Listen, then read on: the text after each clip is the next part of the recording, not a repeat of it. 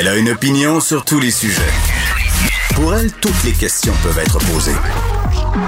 Geneviève Peterson. Cube Radio. Salut tout le monde, j'espère que vous allez bien. Bienvenue à cette émission. Je commence tout de suite. On règle ça, là. Des comptes, euh, des cas, on est toujours sur la barre euh, des 500. Mais j'ai envie de vous dire, euh, plus qu'hier, moins que demain, 436 nouveaux cas. Malheureusement, un décès, pas d'hospitalisation. Mais il faut quand même se préparer mentalement au fait que quand les enfants, les ados, les jeunes adultes auront débuté l'année scolaire, euh, ça va peut-être monter un petit peu. Donc, on aura un portrait plus réaliste de ce qui nous attend dans les semaines à venir. Qu'est-ce qui se passe? on est à Cube Radio. OK, euh, on va se parler euh, de l'affaire Will Prosper, évidemment, qui fait beaucoup jaser aujourd'hui, qui était un candidat vedette, gros coup là, pour la mairesse Plante quand elle a annoncé sa candidature dans Montréal-Nord. On le sait, Will Prosper, on l'a reçu à cette émission. On lui a parlé c'est quelqu'un très impliqué euh, dans sa communauté, qui parle de racisme systémique, d'injustice, qui a beaucoup de choses à dire sur la police et qui a toujours dit qu'il avait quitté la GRC parce que la police correspondait pas à qui il était. Ça fitait pas, hein, en bon français.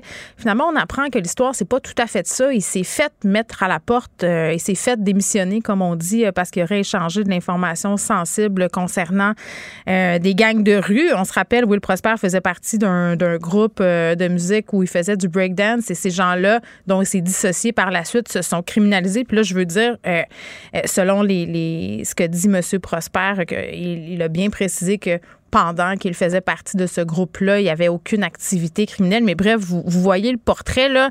Euh, la, mairesse, la mairesse Plante n'a pas voulu accepter sa démission. Elle dit ça s'est passé il y a 20 ans. Euh, il, a payé, entre guillemets, pour, pour ce qu'il a fait. Il a perdu son emploi, mais en même temps, euh, dans le cadre de ses fonctions, puis dans l'optique où un peu l'objectif de sa candidature, c'était de rebâtir la confiance entre la police puis les communautés à Montréal-Nord. Ça va être difficile pour lui de les rester. Bon, ça, c'est, ce que je pense. Euh, on va parler de tout ça. Simon Jallet-Barrette aussi euh, sera là dans quelques euh, instants parce que, bon, ça, c'est chose faite. Là, il y aura un projet pilote pour mettre en branle ces fameux tribunaux spécialisés en matière d'agression sexuelle et de violence conjugale.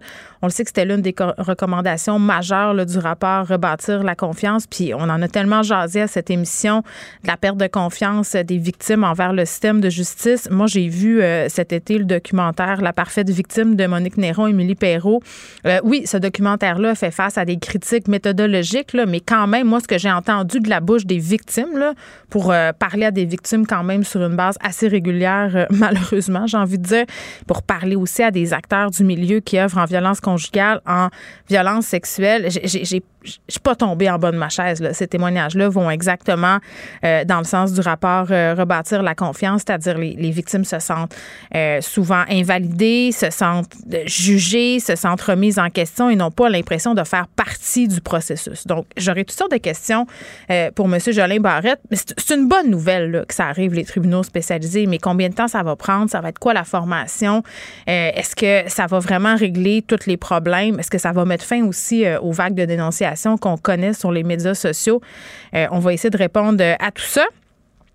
Petit mot aussi euh, vers 14h35 euh, sur Impératif français. On va recevoir quelqu'un de ce regroupement-là euh, qui a fait une publication Facebook qui fait beaucoup jaser à propos d'un livre de l'auteur Christophe Clavé où on critique le français anglicisé là, des jeunes. Ben oui, toujours les jeunes, avec un mime de Catherine Dorion et de Safia Nolin où, bon, elle parle en franglais. Là, les gens trouvent ça humiliant, trouvent, comprennent pas pourquoi on a utilisé l'image de ces deux personnalités publiques-là pour illustrer euh, cette problématique-là. Impératif français a répliqué, puis je vais être vraiment très, très curieuse d'avoir leur position sur, un, cette publication-là, et deux, euh, leur position euh, sur la langue française, parce que vous me connaissez, moi, j'ai pas de problème avec le fait de jouer avec la langue. Et bon, même si j'admets qu'il y a vraiment un très, très grand recul de la langue française, je ne pense pas que c'est en polissant la langue qu'on va y intéresser les jeunes.